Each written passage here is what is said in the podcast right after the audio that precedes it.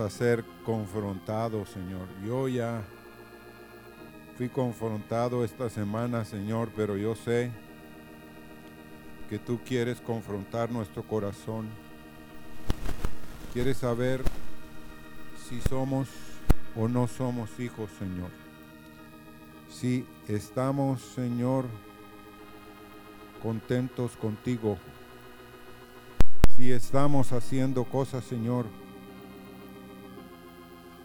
que tú a ti no te agradan, que tú no quieres, Señor, que sigamos en esa loca carrera, Señor. Pero tú puedes por tus misericordias hablarnos, aclararnos, Señor, de tal manera que los ciegos hoy vean, que los sordos que somos, Señor, y ciegos, podamos oír tu voz, Señor, y hacer lo que tú quieres que nosotros hagamos. Señor, gracias esta mañana por tus palabras. Amén. Y Dios los bendiga. Pueden sentarse.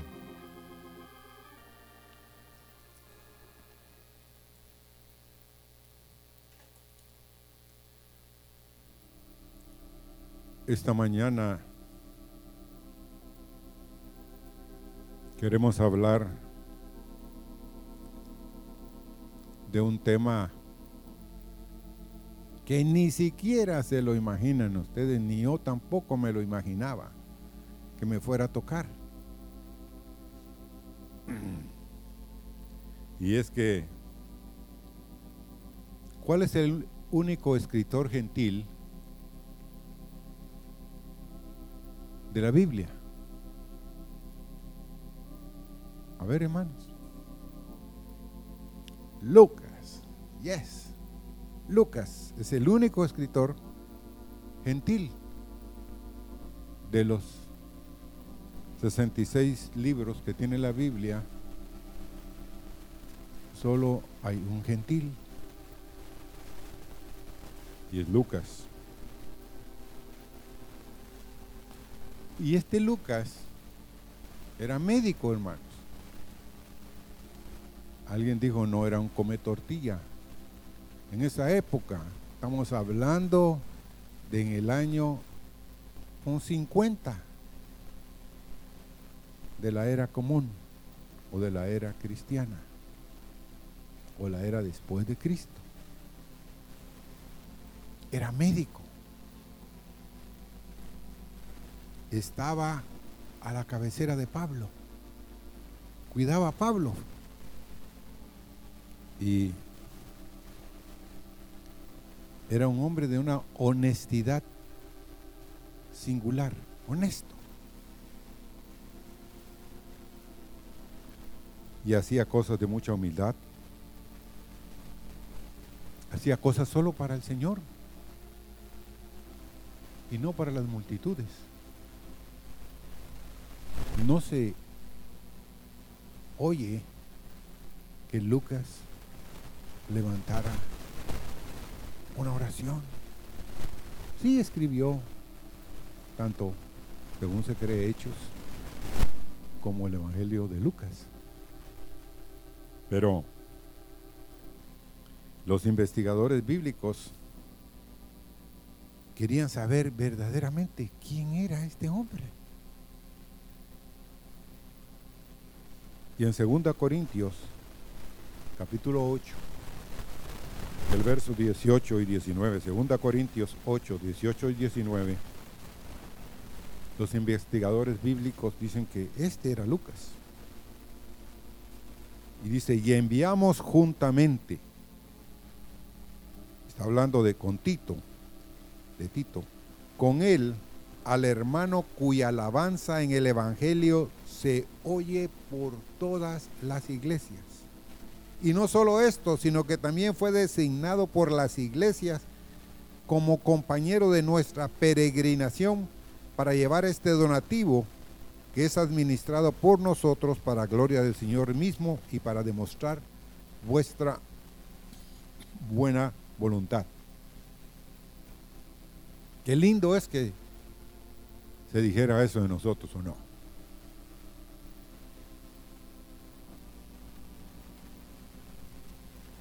Que somos un hermano cuya alabanza en el Evangelio se oye por todas las iglesias.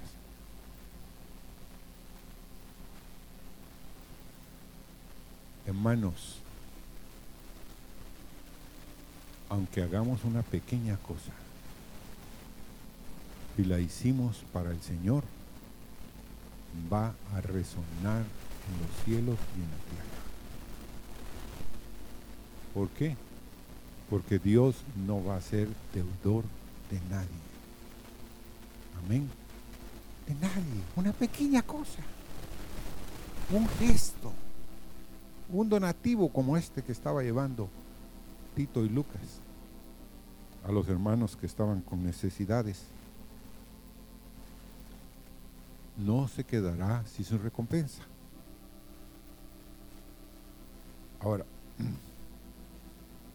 el tema. Nunca creí que me iba a tocar porque uno tiene lejos hablar de sus enemigos, ¿sí o no? Los quiere tener lejos, ¿sí o no? Y todos ustedes y yo también tenemos enemigos. ¿Y el mayor enemigo quién es? Mi mayor enemigo soy yo. El yo es mi mayor enemigo.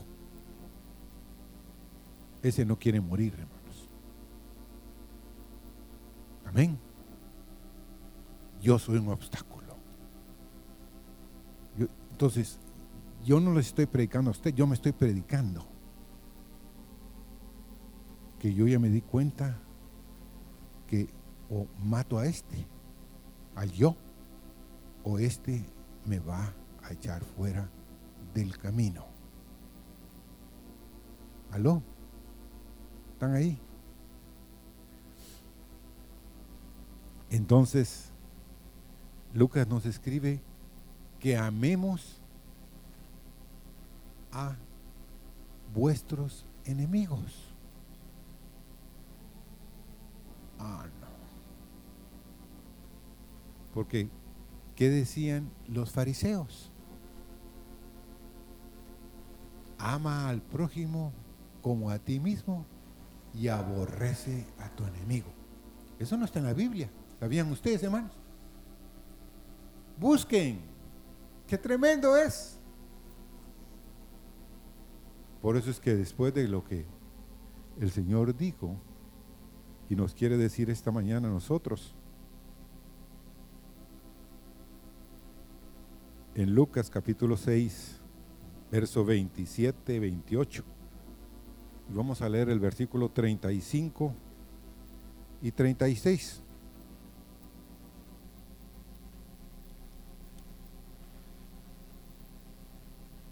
Pero a vosotros, los que oís, os digo, amad a vuestros enemigos, haced bien a los que os que aborrecen. Mm, bendecid a los que os maldicen. Y orad por los que os calumnian. Y el verso 35 vuelve a repetir para aquellos que tal vez no oyeron bien. Amad pues a vuestros enemigos y haced bien y prestad, no esperando de ello nada, y será vuestro galardón grande. Y ahora, la guinda de la cosa. ¿Qué es lo que las siguientes palabras dicen ahí en ese versículo? Lucas capítulo 6, versículo 35. La mayoría no tiene Biblia. y dice, y seréis hijos del Dios Altísimo. Qué tremendo requisito, hermanos. qué horrible, ¿verdad? Que nos pongan que si queremos ser hijos y que, miren, lo está diciendo el Señor. E, en estos días yo estando leyendo Lucas, lo he leído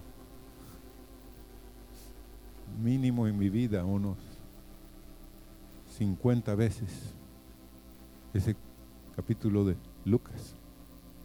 Pero hasta ahora fueron alumbrados mis ojos. Y decía, será vuestro galardón grande y seréis hijos del Altísimo, porque Él es benigno para con los ingratos y qué? Y malos. Y nos remata. El verso 36, sed pues misericordiosos, como también vuestro Padre es que misericordioso. Bueno. Y miren, las batallas empezaron hacia muerte para preparar esto. Cada día era un obstáculo y hubieron muchas manifestaciones en mi vida de amar a los que no me aman, de no aborrecer a los que me hagan daño. Como nunca en la vida empecé a recibir muchas cosas y reconozco que el mensaje primeramente para ustedes es para mí. Yo quiero crecer. Perdón, yo quiero menguar, pero yo quiero que el Señor crezca.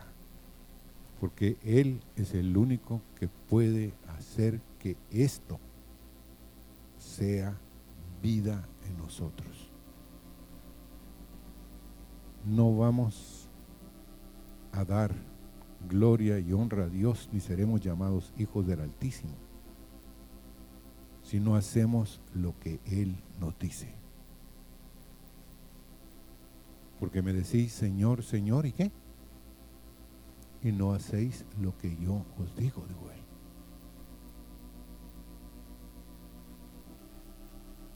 Y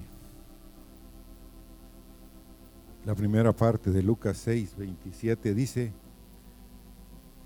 pero a vosotros los que qué? Los que oís. Quiere decir que había otro grupo ahí que no oía. Les está hablando a ustedes y a mí, los discípulos, a los seguidores, a los que oyen.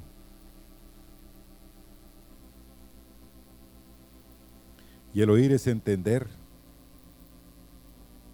es escuchar, es inclinar el oído, es obedecer, es oír hablar, habla de oyentes. Y la razón importante del oír es que el Señor quiere hablar. Y Dios sabe hoy, ¿quién quiere oír? Porque esto dividió a muchos que estaban siguiendo al Señor. Los fariseos se pusieron furiosos, pero furiosos, hermanos, como nunca, porque ellos sabían que durante años de años habían hecho una doctrina que no era de Dios. Ellos decían, sí, ama al Señor, tu Dios, con todo tu corazón. Y el segundo mandamiento es, ama a tu prójimo como a ti mismo. Pero ellos habían agregado, ama a tu prójimo y aborrece a tu enemigo. Por eso es que, hermanos, los romanos no creían, fíjense, en la religión judía.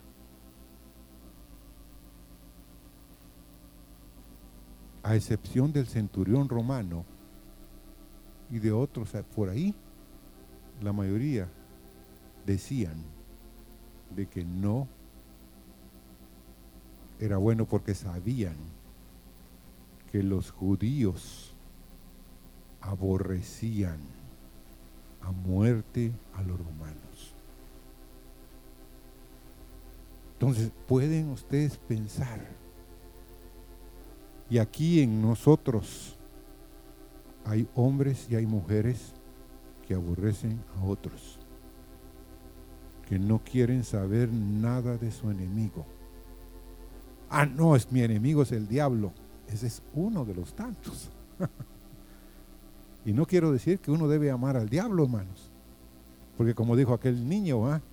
oía y oía en los servicios que el problema era el diablo. Se, se acercó al predicador al final, después de tanto y tantos, estar oyendo mensajes. Dijo, no, no, no, no, no, ya, terminemos el pleito.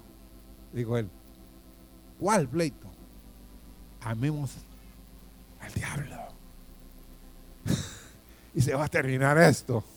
Tremendo el niño, razonó que la cosa era, si había un problema, pues había que resolverlo, había que amar al diablo.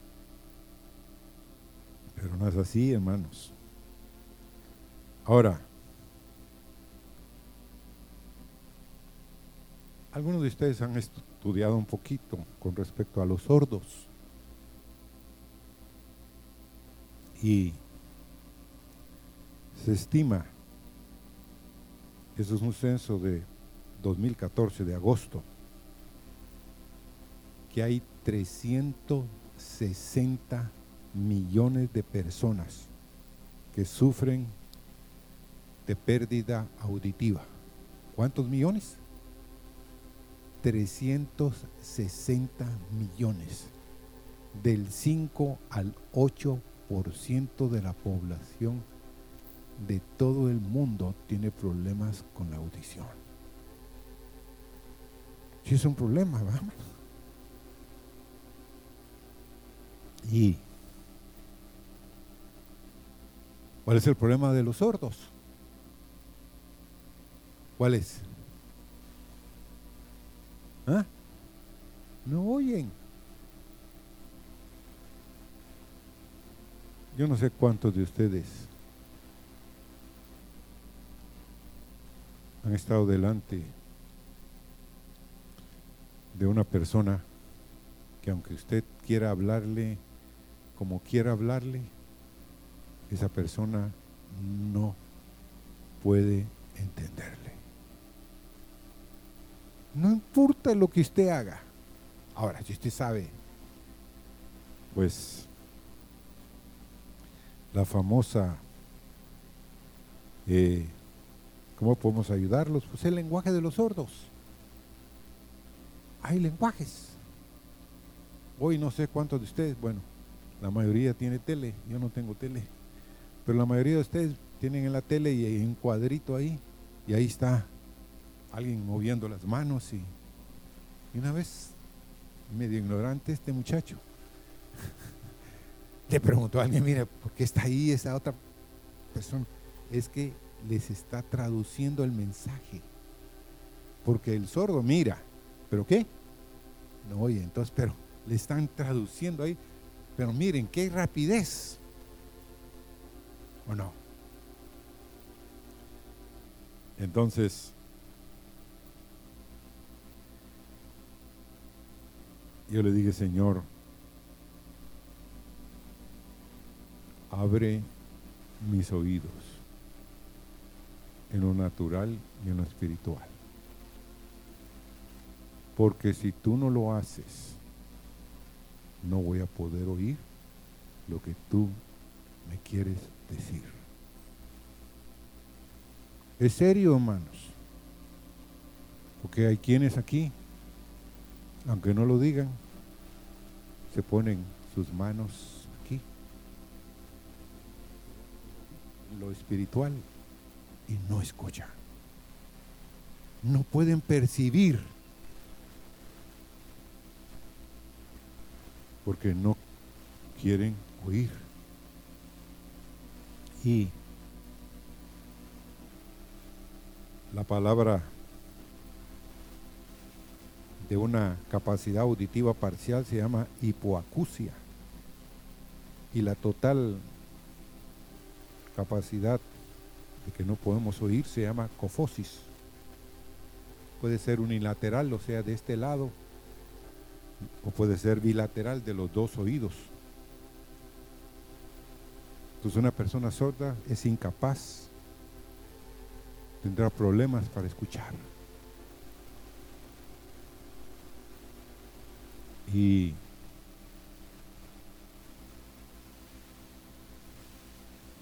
hay un joven en el mercado, en el supermercado colonial. Ese joven del los que han ido ahí al supermercado colonial, que está aquí en la primera, sobre la circunvalación. Hay un joven ahí que yo le pregunté una vez, a la gerenta que por qué tenían al joven ahí. Y me dijo, es que él es sordo mudo. No habla ni oye. Pero sus padres mandaron una carta suplicando que él quería hacer ese trabajo de empacar y a cambio de, de recibir algo de los clientes. Entonces yo muchas veces abrazo a y hermanos, yo lo abrazo con todo mi corazón. Le digo, Señor, que algún día Él pueda hablar que algún día Él pueda oír, Señor. Y juego con Él un rato.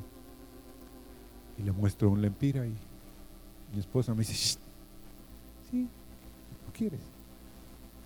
No, sí. Es un lempira, le digo yo. me saco un de 20, entonces, ah, ese sí, ¿verdad?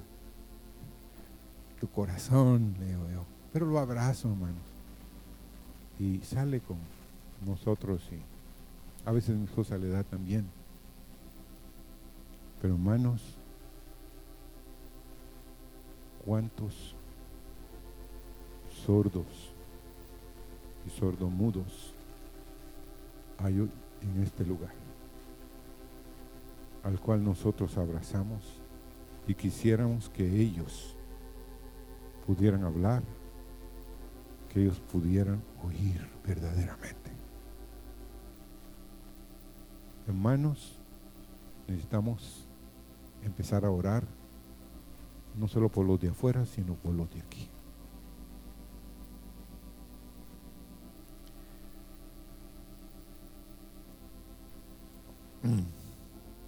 Entonces, Vamos a Mateo ahora 5, 38 y 39, un pasaje paralelo al que leí.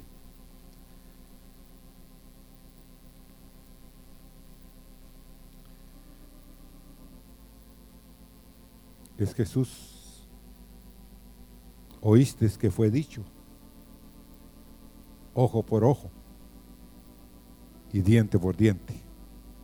¿Eso es lo que hemos oído, hermanos, o no? ¿O no? El que te hace, ¿qué? ¿Ah?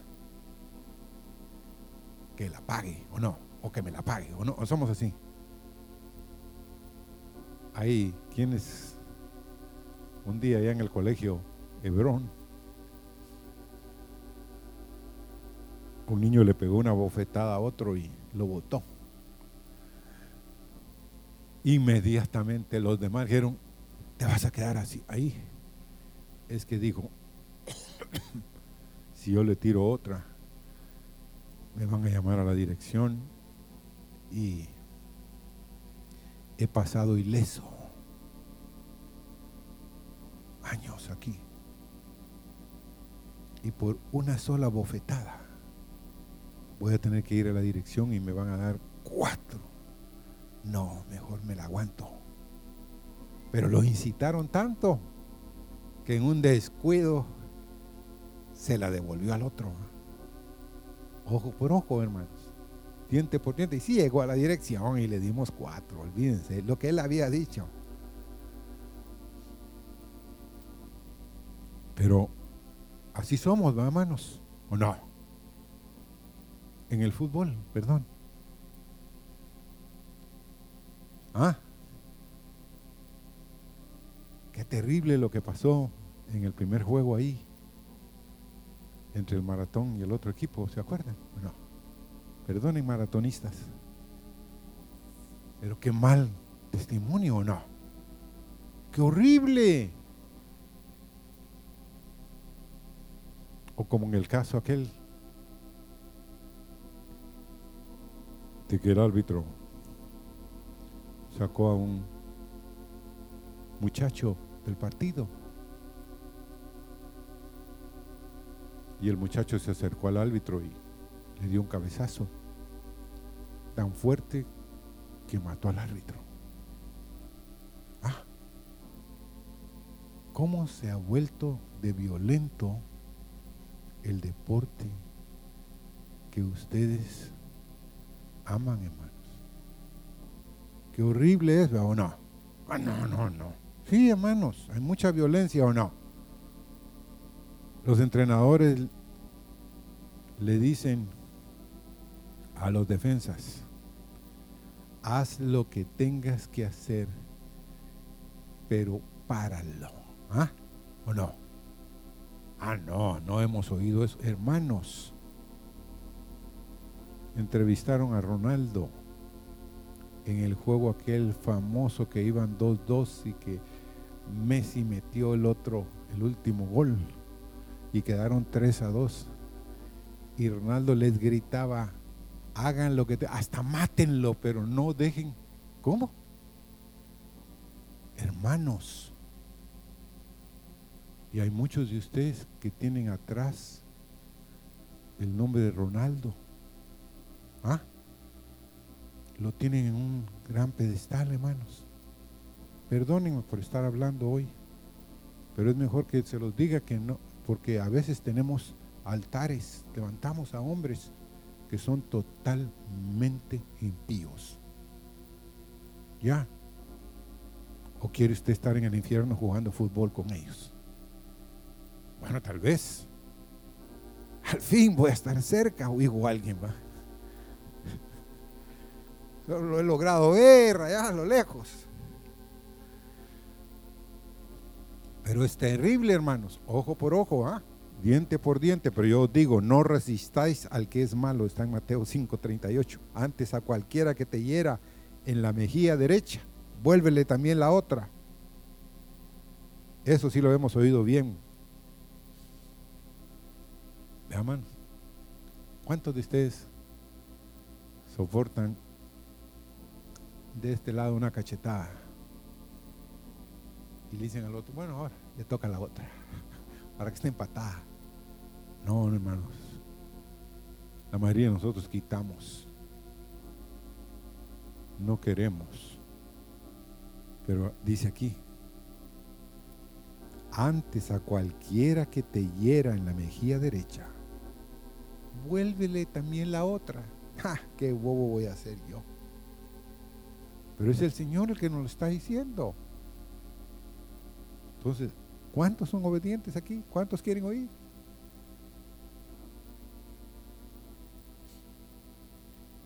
Mateo 13, 16 y 17, pero bienaventurados vuestros ojos porque ven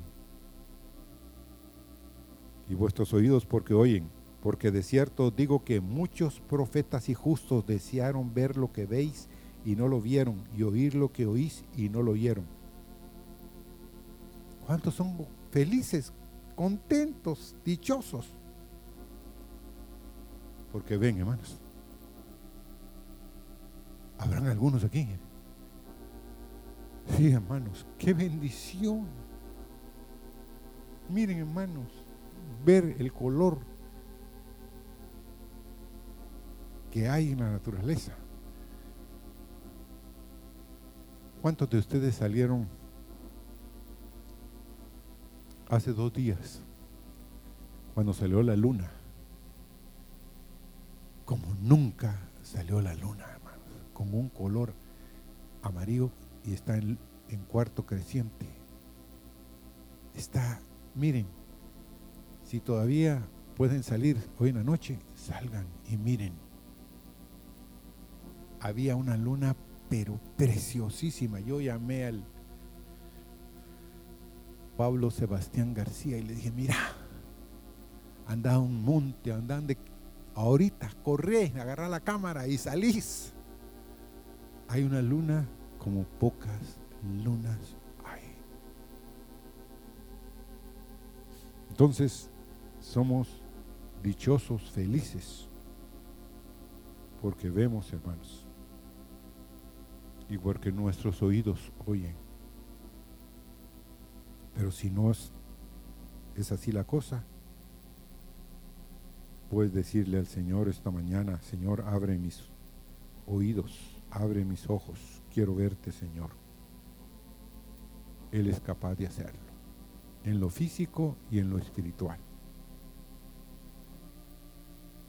Porque Proverbios 5.13, vamos ahí, Proverbios 5.13 no oí, dice, la voz de los que me instruían y a los que me enseñaban. No incliné mi oído. ¿Cuántos de los que estamos aquí queremos pedirle perdón a nuestros padres, a los maestros, a todos los que nos han instruido, hermanos, a todos los que nos han enseñado. Y que muchos de ustedes, si yo me cuento ahí, no incliné mi oído. ¿Cuántos de los que estamos aquí hemos sido confrontados, hemos tenido accidentes, porque no oímos a la viejita? A la abuela, a la abuelita, que nos dijo, mire, no, no salgas. No, pero no salgas. Salen uno y solo tener un problema. Entonces, hermanos, no oí la voz de los que me instruían y a los que me enseñaban, no incliné mi oído. ¿No creen ustedes que tenemos que pedirle perdón a Dios? Porque cuántas cosas Él nos ha dicho. Y no hemos inclinado el oído.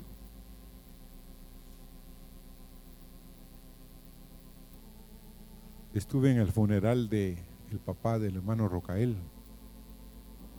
Creo que ninguno de aquí fue, ¿verdad? No. Porque lo enterraron allá en, en el Quiché. Y, pero hermanos, qué testimonio. Todo el pueblo estaba ahí. Increíble la cantidad de gente. Y pasó un hombre. Dijo, yo estoy hablando de parte de todos, la juventud y la niñez del Quiché. Este hombre fue un maestro de maestros. Y el hombre empezó a hablar de todo lo que este hombre los instruía, cómo los sacaba al campo y les enseñaba en el campo todas las cosas. Perdón, era el papá de la hermana Roxana, del hermano René Barrios, si es cierto. Sorry, perdón. Pero hermanos, el testimonio del pueblo. Y de ese hombre ahí era, es un hombre como pocos. Y hoy hemos perdido un baluarte en la educación. miren, el hombre casi me hizo llorar. Porque yo me empecé a acordar de cada maestro, del de primero, el de segundo, el de tercer año de primaria, que solo a una persona, cuando me recibí de bachiller, le llevé una invitación. Y era una señorita de apellido Jiménez. Y me dijo el papá, no está. Sí, pero dígale que ella hizo una obra preciosa en mi vida. ¿Y qué hizo? Ella fue mi maestra de primer año. Me enseñó a leer y a escribir. ¡Qué bendición! Fue Alicia Jiménez para mi vida. Siete años. Uh, todavía me acuerdo de esa maestra. La recuerdo con mucho cariño. Pero ¿cuántos de ustedes están agradecidos con la maestra que les enseñó a leer y escribir? ¿Mm? Que se pueden acordar, que pueden traer a memoria.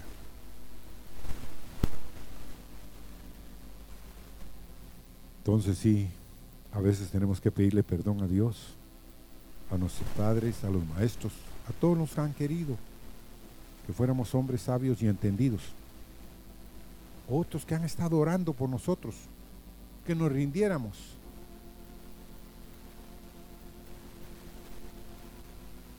Ahora, perdónenme, pero desde nuestros primeros padres, Adán y Eva en el huerto, así somos nosotros. Oímos la voz y no hacemos lo que Dios quiere que hagamos. En Génesis 3, del 8 del 18, perdón, creo que es del 8 al 10, sí, del 8 al 10, Génesis 3. Y oyeron la voz de Jehová Dios que se paseaba en el huerto al aire del día y el hombre y la mujer se escondieron. ¿Cuántos de aquí hoy se están escondiendo? Si hubiera un un muro aquí. Ustedes ya levantaron el muro aquí. Pero hermanos, se escondieron el hombre y la mujer de la presencia de Jehová, Dios, entre los árboles del huerto. Mas Jehová, Dios llamó al hombre y le dijo, ¿dónde estás tú? Ahora, y él respondió, oí tu voz en el huerto y tuve miedo, porque estaba desnudo y me escondí. Pero esta mañana el hermano Carlos con sabiduría dijo que no importa, no importa, óigalo bien, en qué hoyo estemos y qué hayamos hecho.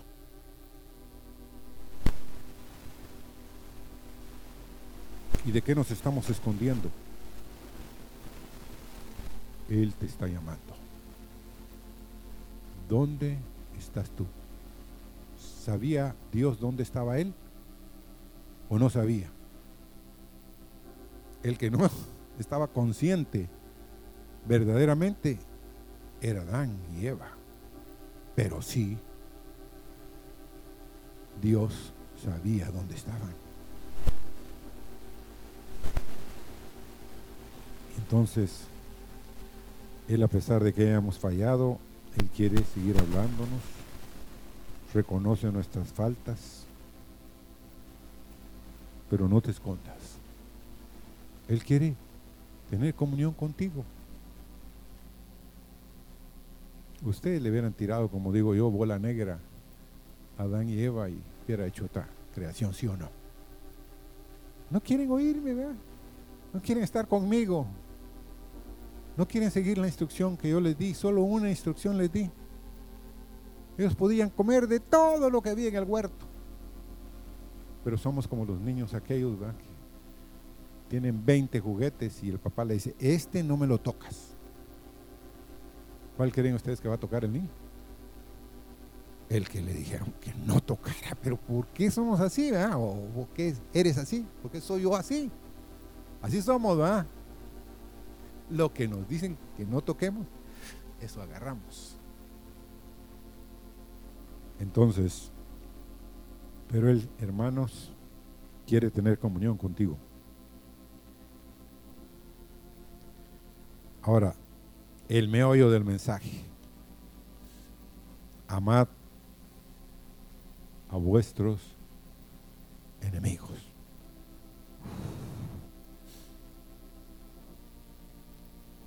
Los maestros aquí, amad que es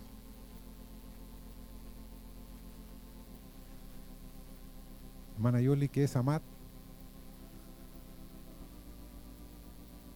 Darlo todo por el prójimo. Ahora, pero, ¿qué quiere decir amad? Es un mandamiento. No es, mira Juan, si quieres, amas. No, Juan, amad. Quiero que lo hagas. ¿Me entienden, hermanos? Eso es imperativo. Es un mandamiento. Por eso es que les dije que yo estoy siendo probado esta mañana como nunca en mi vida. Por eso. Porque es un mandamiento. No es, si quieres, lo, tómalo. Si no quieres, no lo tomes. No, amad a vuestros enemigos. Es un modo imperativo. Ahora, es fácil amar en mucho a nosotros, a los que creen en el Señor Jesucristo. En Juan 14, 21 dice, el que tiene mis mandamientos y los guarda, ese es el que me ama. Y el que me ama será amado por mi Padre, y yo le amaré y me manifestaré a él. Si lo amas y guardas sus mandamientos, vas a ser amado por el Padre, el Señor te va a amar y se va a manifestar en ti. Qué rico, hermanos, ¿o no? Ahora, pero el amar a Dios implica también amar a otros que nosotros creemos que Dios no ama.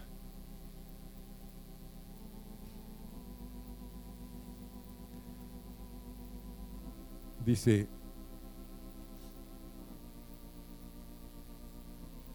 ¿podremos amar a todos los hombres, hermanos? O a todas las mujeres. Ah, diría alguien. Ahí sí. Ah, pero a todos los hombres en 1 Tesalonicenses 3:12 dice, y el Señor os haga crecer, abundar en amor unos para con otros y para con todos, como también lo hacemos nosotros para con vosotros. ¿Cómo? El Señor os haga crecer y abundar en amor necesitamos urgentemente más de Dios, ¿sí? Que Él nos haga crecer en amor, unos para con otros. Después en 1 Corintios 16, 14 dice, todas vuestras cosas sean hechas con amor. Todas. ¿Por cuál, ¿Cuál es la fuerza que el amor tiene? La esencia, hermanos, es que el amor es algo maravilloso. ¿Cuántos de los que estamos aquí nos sentimos amados? Habemos, habemos pocos. No, somos muchos. Hermanos, qué lindo es saber que nos aman. Es lindo saber que Dios nos ama verdaderamente. Que dio su vida por nosotros. Y Segunda Pedro 1, 5 al 7 dice, vosotros también poniendo toda diligencia en esto mismo, añadida a vuestra fe virtud, a la virtud conocimiento, al conocimiento dominio propio, y al dominio propio paciencia, y a la paciencia piedad, y a la piedad afecto fraternal, y al afecto fraternal la conclusión, amor. Y en 1 Juan 4.8, ¿qué dice ahí en 1 Juan 4.8? el que no ama, ¿qué? No ha conocido a Dios. Porque tu Dios es un Dios de amor. Mm. Este hermano Carlos sabía que yo iba a estar en el culto y me está dedicando el mensaje. No, hermanas.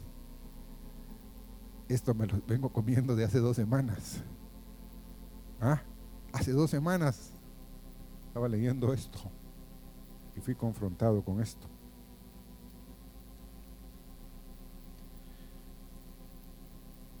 Amén. No lo estoy diciendo por ti, sino lo estoy diciendo por mí. Yo quiero amar, hermanos, a los del bordo. Como yo he visto que mi dulce y preciosa esposa ama a esas mujeres del bordo. Chorreadas, mugrientas unos olores, hermanos, que, que si levantan la cuestión así, votan a alguien. Y yo, dos o tres veces que ayudo de, lejos, pero ella las abraza. El otro día yo salí solo para ver que abrazó a una y la besó. Dije mucho para mí. Pero hermanos, es el amor de Dios. Amén. Hay mujeres ahí que saben cómo le dicen, donde la encuentran. Madre le dicen. Madre, ¿cómo está? Usted es nuestra madrecita. La amamos. Qué tremendo, hermano.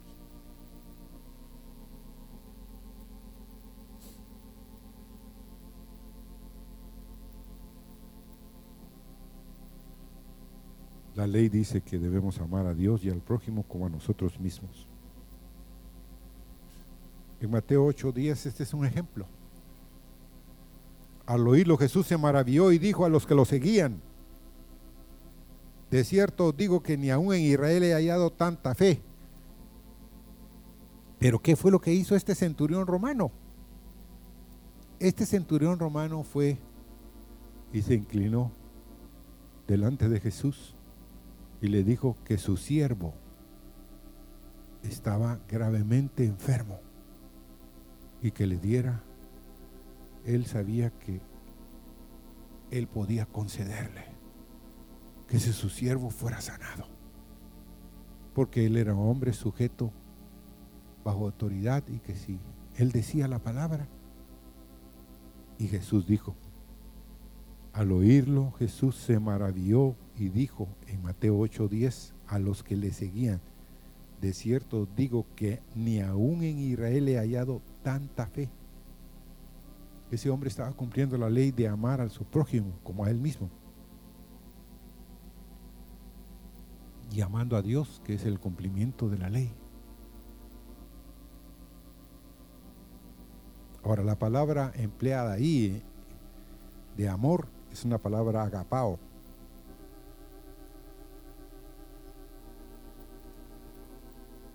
Esa palabra, hermanos, es el amor de Dios manifestado en la voluntad nuestra.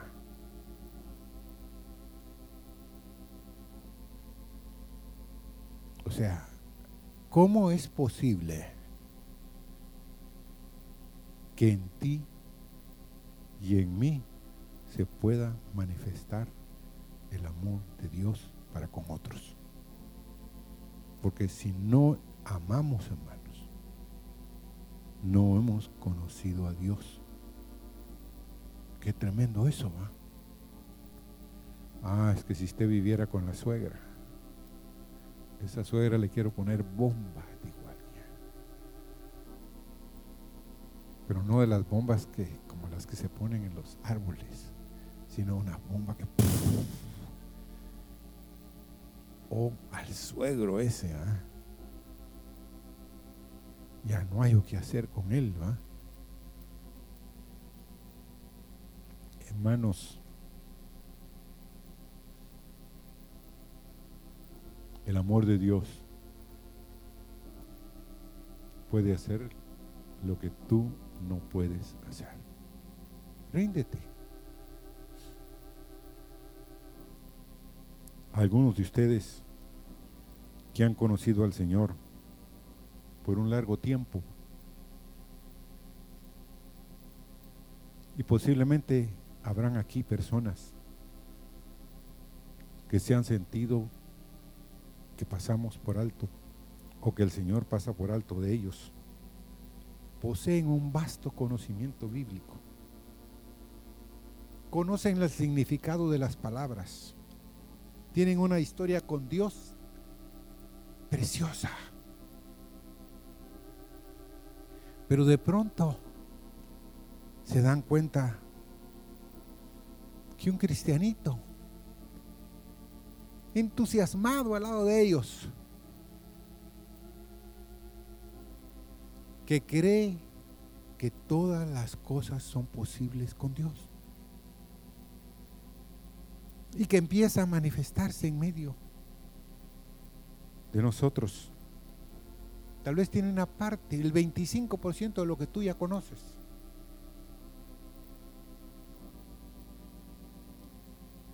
Y a ti te cuesta creer lo que Él abrazó con todo su corazón. Como dijo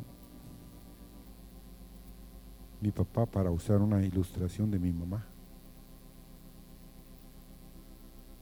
Nunca creí que Dios le iba a poder dar vuelta al calcetín. Hablando de mi mamá. ¿Cómo es eso? Sí, dijo, tu mamá es otra persona. Es ella, pero dentro de ella vive alguien más. Qué testimonio, hermanos. Ustedes hubieran conocido a mi mamita. Mi viejo era de armas tomar, pero la viejita no se quedaba atrás. ¿Ya? no se quedaba atrás. Entonces, cuando vio ella que ella dio la vuelta al calcetín, un día me dijo, antes de morir, quiero morirme en la fe de ella y en tu fe. Qué testimonio, hermanos. Porque nunca lo rechacé. ¿Cuántos de ustedes están rechazando? Hermanos, a alguien que Dios puede alcanzar. Porque usted tiene que elegir hoy. Yo tengo que elegir. Yo quiero y elijo morir al lado de la fe, de la creencia de Dios. Porque Dios puede hacer mayores cosas que las que yo he visto que puede hacer. Si obedecemos y oramos, Dios puede hacer en manos cosas maravillosas. Si caminamos humildemente también, Él hará en nosotros y a través de nosotros para tocar a esta generación. ¿No sería maravilloso, hermanos? Que mucha de la gente que las conoce a ustedes viniera y se sentara aquí en este lugar. Por el testimonio que ahora dan ustedes de lo que Dios puede hacer en las vidas. Yo quisiera ver a mis hermanos aquí, hermano. Yo he orado 30 años de mi vida cristiana con mi familia. Pero yo quiero verlos ahí, hermanos, sentados. Yo espero que no vayan al infierno. Yo tengo esperanza. Por eso es que elegí y quiero ser fiel. Porque yo sé que en el corazón de muchos aquí Dios ha sembrado cosas. Dios les ha hablado en lo secreto, hermanos. Y como decía el hermano Carlos cantando, si pudiéramos abrir los ojos y ver a Cristo, como Él nos ama con un tierno amor que Él está dispuesto a susurrar en nuestro oído cómo Él quiere hacer cosas en medio de nosotros. No sigamos en el banquillo de la incredulidad. Permitamos que Dios haga en nosotros y que lleguemos a honrar su nombre. Porque así como empezó la iglesia, hermanos, ese va a ser el sonido de las trompetas. Así como empezó la iglesia, que empezó y conmovió al imperio romano, así va a suceder en el fin. Dios va a tener su gente que crea en Dios, que ame a Dios y que trastorne todos los ambientes donde se paren, hermanos. Amén. Y se cuenta, hermanos, de un cierto emperador chino. Y le avisaron que una de las provincias de su imperio había una insurrección. O sea, se habían levantado muchos. Y dijo a los ministros de su gobierno y a los jefes militares que lo rodeaban, vamos, seguidme. Pronto, dijo él, destruiré a mis enemigos. Cuando el emperador y sus tropas llegaron a donde estaban los rebeldes, los que se habían rebelado, él trató afablemente a estos, quienes por gratitud se sometieron a él de nuevo. Al ver la actitud de él, pues no venía. Todos le formaban un séquito del emperador, pensaron que él ordenaría después de que ya todos se habían aplacado, que era el momentito de volarles cuchillo a todos todos los que, y que iba a ejecutar a todos aquellos que se habían sublevado contra él. Pero se sorprendieron de que el emperador trataba humanamente a todos. Y hasta los mismos rebeldes los trataba con cariño. Entonces el primer ministro, y aquí como posiblemente hay muchos primeros ministros, se levantaron contra el emperador y le gritó, de que de esta manera cumple su excelencia su promesa. Dijiste que veníamos a destruir a, vuestros enemigos, los habéis perdonado a todos y a muchos hasta con cariño los habéis tratado. Entonces el emperador con actitud generosa y humilde le dijo, os prometí destruir a mis enemigos y todos vosotros veis que ya nadie es, ¿qué? enemigo mío. A todos los he hecho mis amigos. Están dispuestos a morir por mí. Entonces ya destruí a quienes? A mis enemigos. ¿Quiénes son tus enemigos? ¿Quiénes son? Ámalos. Ora por ellos. Dales de comer dales de beber, ascuas, amontonas sobre su cabeza, dice, quiere decir que les purifica sus pensamientos, cámbiales sus mentes. Hermanos, si amamos a nuestros enemigos, seremos hijos e hijas del Dios Todopoderoso. Yo quiero eso.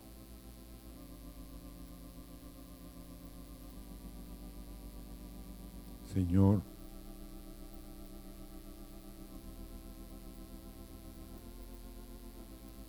que cumplamos hoy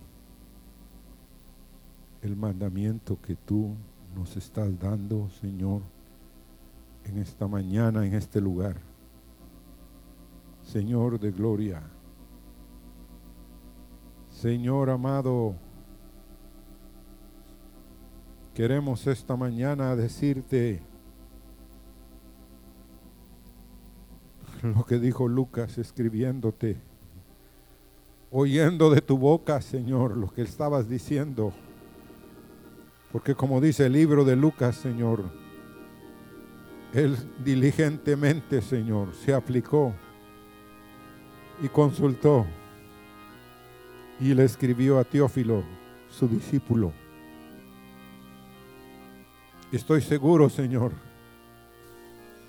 que cuando Teófilo, este discípulo amado de Lucas, oyó, pero a vosotros, los que oís, os digo, amad a vuestros enemigos, Haced bien a los que os aborrecen. Bendigan a los que os maldicen y orad por los que os calumnian. Amad pues a vuestros enemigos y haced bien, prestad no esperando de ello nada y será vuestro galardón grande y seréis hijos del Altísimo, porque Él es benigno para con los ingratos y malos. Sed pues misericordiosos, como también vuestro Padre es misericordioso. Señor, yo quiero seguir en pos. Y sí, Señor, a la bondad, a la misericordia y al perdón y al amor infinito puesto en una cruz. Señor, pero Él rogó, clamó, pidió misericordia. Padre, perdónalos. Señor, perdónalos, perdóname, Señor. No he sabido lo que he hecho. Señor, gracias porque eres un Dios que amas y que perdonas. Que no tendrás también, Señor, por inocente el que es culpable. Pero vengo a suplicarte por cada hombre y cada mujer aquí esta mañana. Señor, que ha sido confrontado y yo también en tu palabra. Señor, quiero amar a los enemigos a los que se levantan, Señor, a los que no me aborrecen, a los que no nos bendicen, sino nos maldicen, Señor, a los que los calumnian, Señor, quiero amarlos, porque, Señor, quiero tener un galardón contigo, ser hijo e hija tuya, Señor. Aleluya.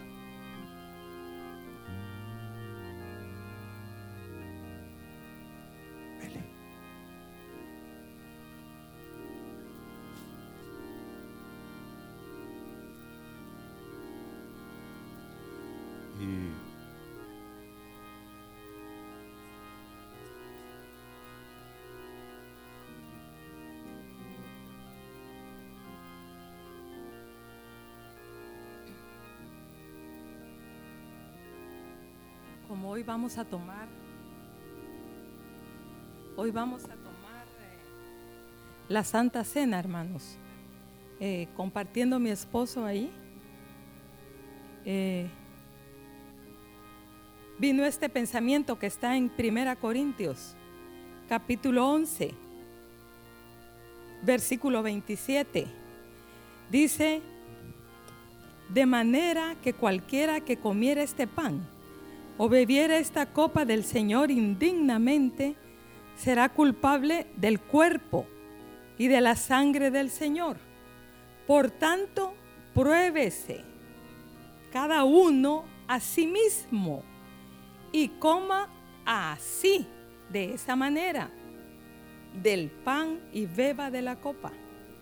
Porque el que come y bebe indignamente, quiere decir, hermano, sin examinar nuestro corazón, sin examinar, sin discernir el cuerpo del Señor, si hemos ofendido, si tenemos rencor, resentimiento, porque miren, hay una cosa, hay ofensas, hay obras malas que se ven como palabras que decimos ofensivas, como actos, gestos cosas negativas de las tinieblas que manifestamos a veces, porque nos rendimos a espíritus inmundos. Porque cuando uno entra en el ambiente del enemigo, uno se pone a expensas de él.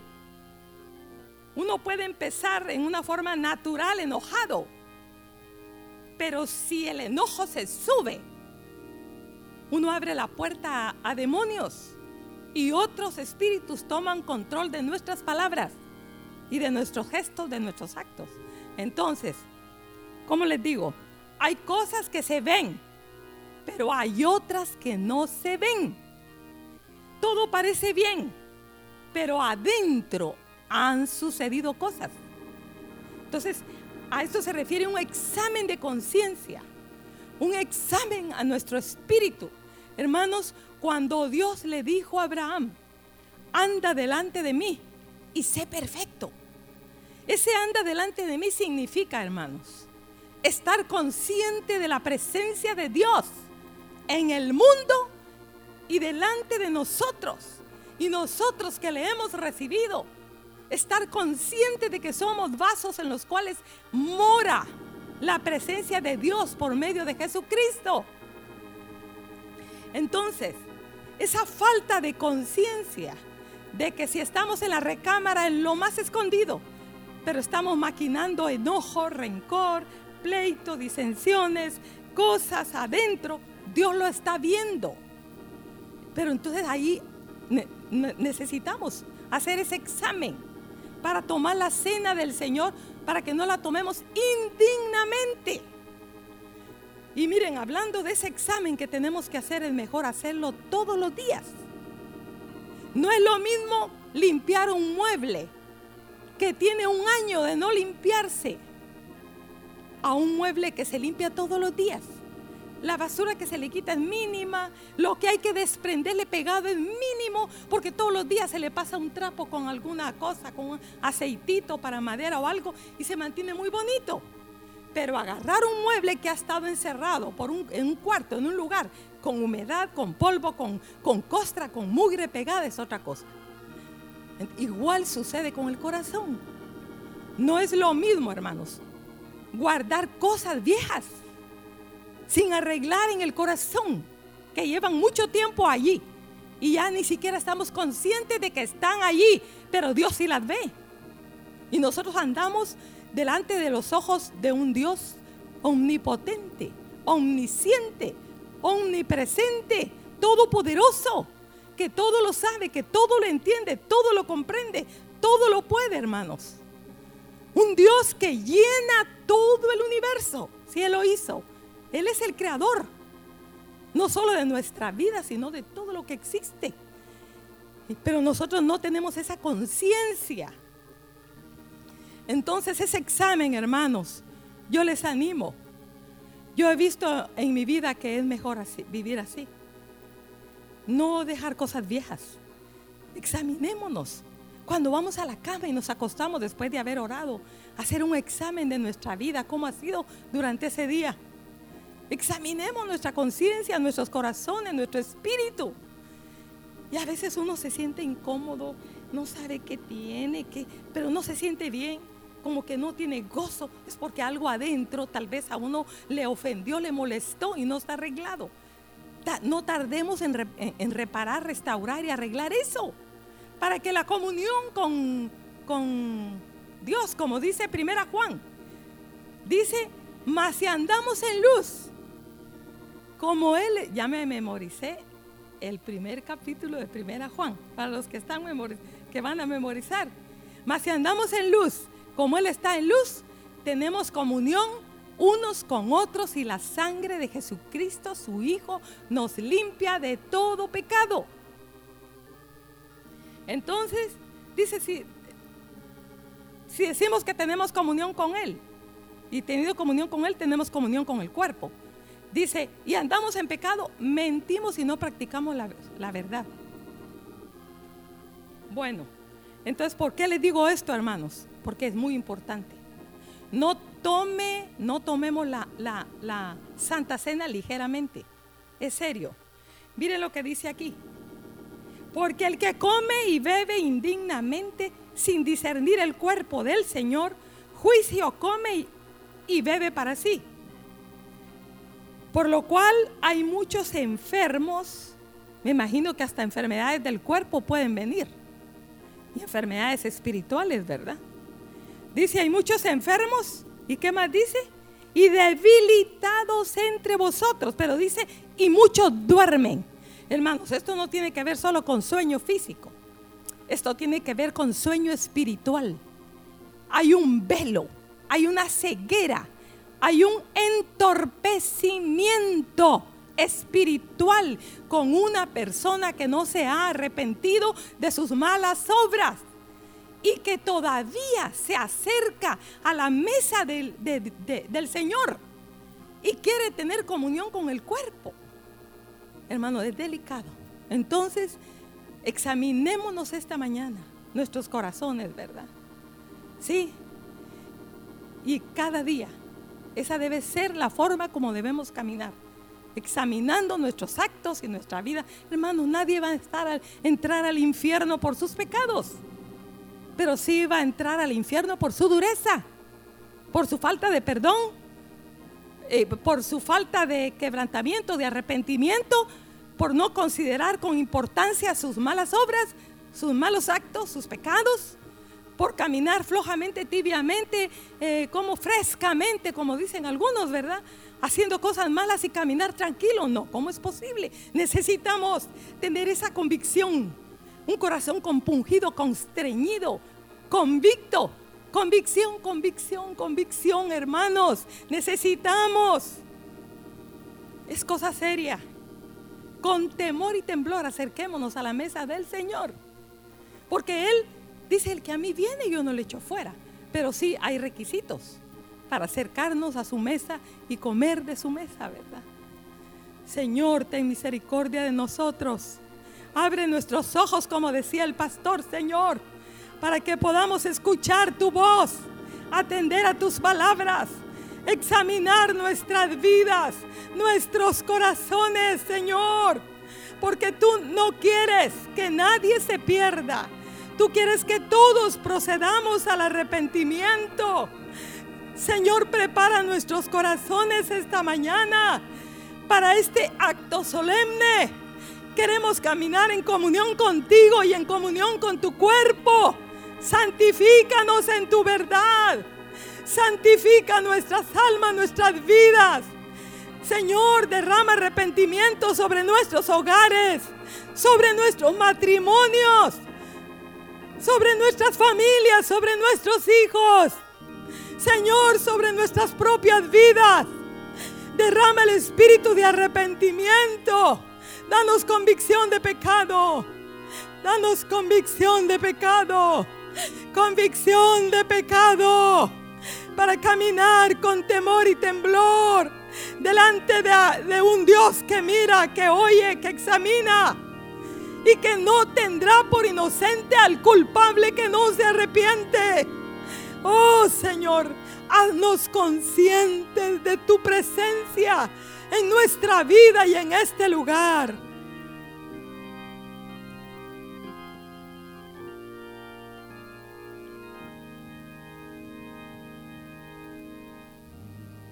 Oh.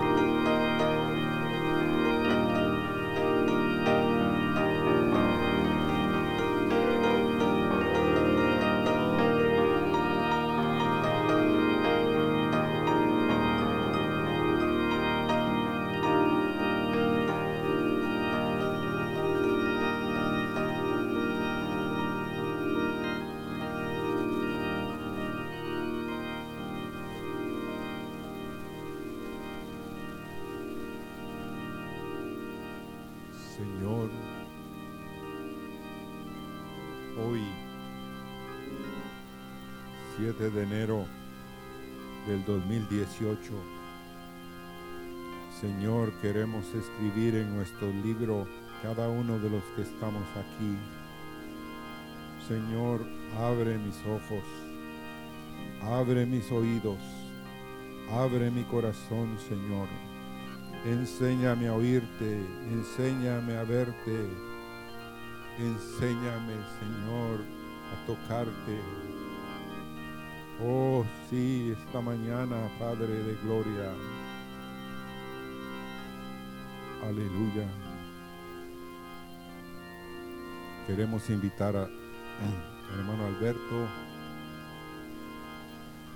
al hermano Tomás que está allá y al hermano Abel que nos ayuden con la distribución de los elementos. Abre mis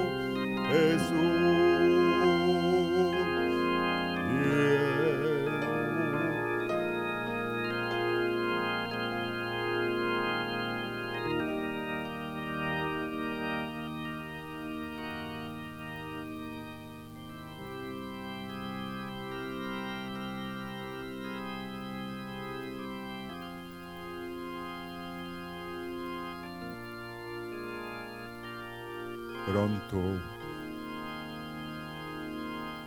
pronto estaremos en las bodas del Cordero de Dios y contemplaremos tu rostro, contemplaremos, Señor, la mesa, contemplaremos el vino de los cielos, la presencia del Rey del universo y los millones y millones de hombres y mujeres, Señor, que han lavado sus almas, sus espíritus, sus vidas con la sangre del Cordero, que tendrán un nuevo cántico, el canto de los redimidos, Señor, que volverán, Señor, a tu presencia con regocijo, con alegría. Gracias, Señor, en esta mañana reconocemos tus misericordias con nosotros. Aleluya.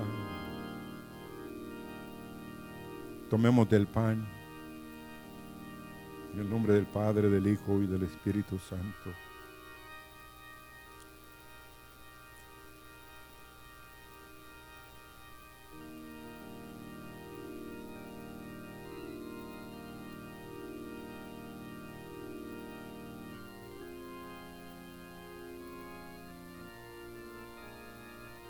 Estamos anunciando, Señor, con esta celebración.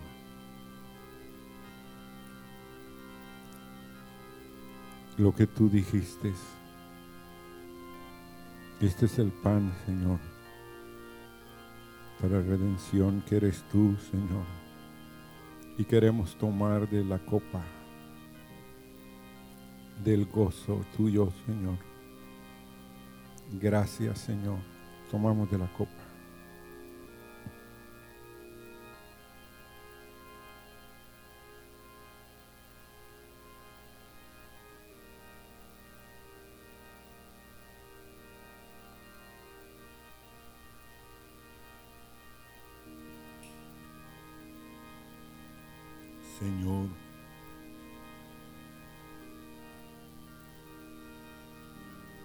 Este año contemplemos y veremos lo que tú puedes hacer en medio de nosotros. Desde ya te decimos gracias por el año pasado. Gracias por este nuevo año, por este, esta nueva oportunidad, este tiempo. Cada mañana, Señor, cada tarde que te recordemos en medio de nuestros cantos, en nuestras alabanzas, que estamos delante de ti. Oh, sí, Señor, oramos. Oramos. Oramos Señor, de gloria. Oramos por hombres y por mujeres, Señor. Por jóvenes, por señoritas, por niños y niñas, Señor. Que necesitan ver, Señor, algo nuevo, fresco. Algo de los cielos, Señor. Tú quieres hacer en medio de Honduras. Oh Señor de gloria, que sean tiempos de refrigerio, de gozo, de alegría. Gracias,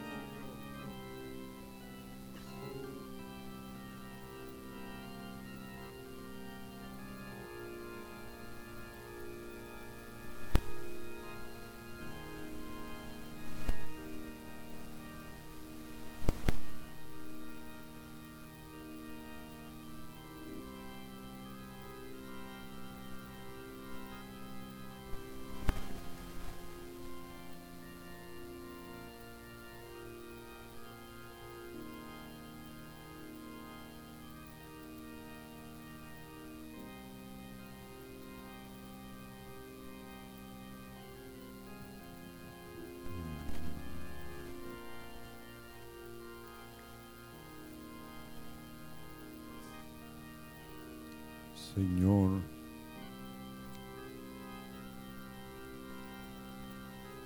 desde ya te pedimos que nos ayudes y que hagas que logren terminar lo que están asfaltando de la calle, Señor. Estamos agradecidos por lo que ya hay, Señor, pero necesitamos un milagro que lo terminen, Señor. Necesitamos un milagro, Señor. Gracias, Señor de gloria. Y queremos dar la bienvenida a los que nos visitan